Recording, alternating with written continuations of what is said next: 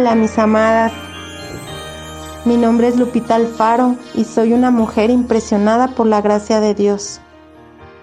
Hoy vamos a continuar con el segundo día del devocional agradeciendo a Dios en todo momento. Dios nos está preparando para algo grandioso, mis amadas.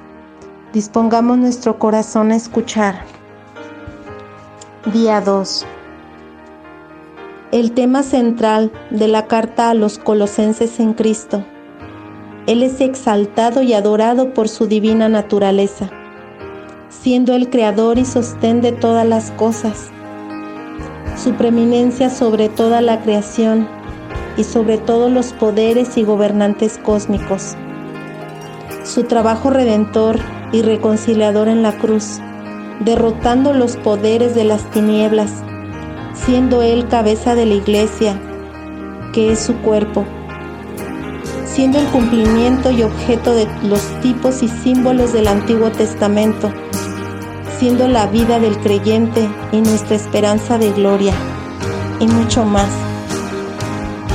A los que hemos muerto con Cristo, los que hemos sido enterrados con Él en el bautismo y hemos resucitado por fe con Él, el gozo y la esperanza no emanan de una fuente terrenal o de nuestras prácticas religiosas, sino en Él.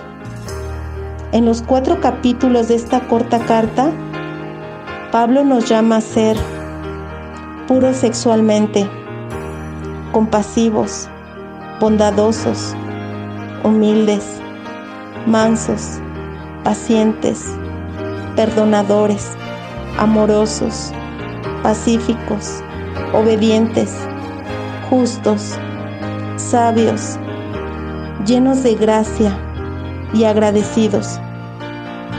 Lee uno o más de los siguientes pasajes de Colosenses, meditando en ellos. Órale a Dios con ellos y úsalos como la base de tu agradecimiento a Él.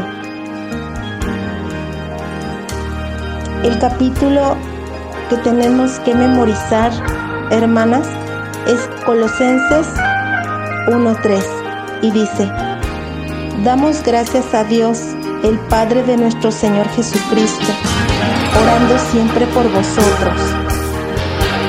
Y las invito a que ustedes lean de Colosenses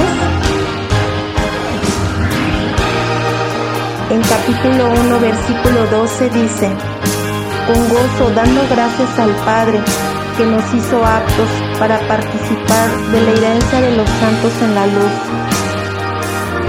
En otro capítulo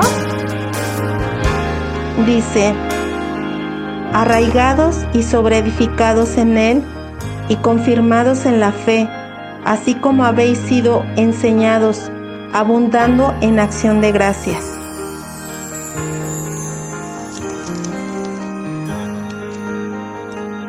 Y la paz de Dios que gobierna nuestros corazones, a la que asimismo fuisteis llamados en un solo cuerpo, y sed agradecidos.